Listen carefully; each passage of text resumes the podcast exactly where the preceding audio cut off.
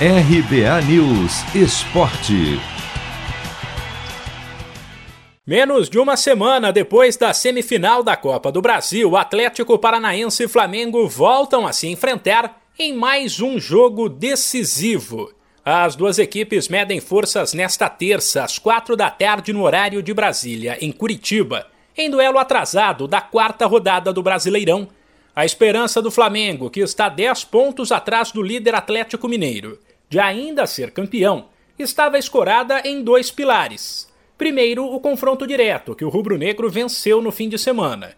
E depois, os jogos atrasados, que ele terá que vencer nos próximos dias.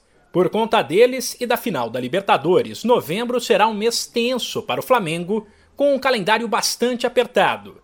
O técnico Renato Gaúcho, porém, garante que o clube saberá o que fazer. Pelo menos no meu pensamento, não é esse mês de novembro que nós vamos jogar a cada três dias.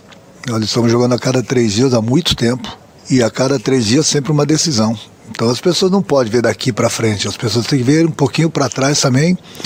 Eu venho falando isso sempre. O Flamengo vinha disputando três competições, a cada três dias jogando, jogando, jogando. Esse mês de novembro, como você mesmo falou, não vai ser diferente. E nós temos uma decisão no, no, no, no próximo dia 27. Então tem pessoas inteligentes o suficiente aqui dentro, a gente tem trocado ideias para ver sempre o que é melhor para o clube. Até porque a gente sabe né, que nós estamos ainda na briga pelo brasileiro. E enquanto houver chances, pode ter certeza que a gente vai brigar pelo brasileiro também. O time terá vários desfalques para encarar o furacão, como Davi Luiz, Rodrigo Caio, Felipe Luiz e Arrascaeta, com problemas físicos, e Bruno Henrique, suspenso. O provável Flamengo tem Diego Alves, Isla, Gustavo Henrique, Léo Pereira e Ramon, William Arão, Andreas Pereira e Everton Ribeiro Michael Vitinho e Gabigol. Pelos lados do Atlético Paranaense, a ideia de focar nos torneios de mata-mata e abandonar o Brasileirão colocou o time nas finais da Copa do Brasil e da Sul-Americana, mas muito perto da zona de rebaixamento no Nacional, competição na qual o time tem poupado jogadores. Agora, com a final da Sul-Americana só no dia 20, o técnico Alberto Valentim fala em recuperar o grupo e buscar uma reação no brasileiro. O Atlético é a única equipe hoje que disputa três campeonatos.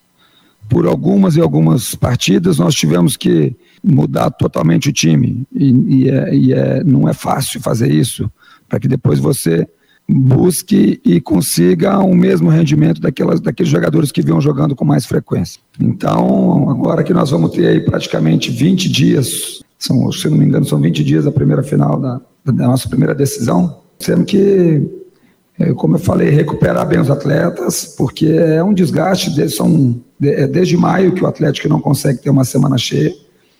Então, esse tipo de desgaste ele influencia muito diretamente na, no rendimento, na performance dos atletas. O zagueiro Zé Ivaldo suspenso está fora. De resto, o Furacão deve ter força máxima e atuar com Santos, Pedro Henrique, Thiago Heleno e Nicolas Hernandes Marcinho, Eric, Léo Cittadini e Abner, Terans Nicão e Renato Kaiser. De São Paulo, Humberto Ferretti.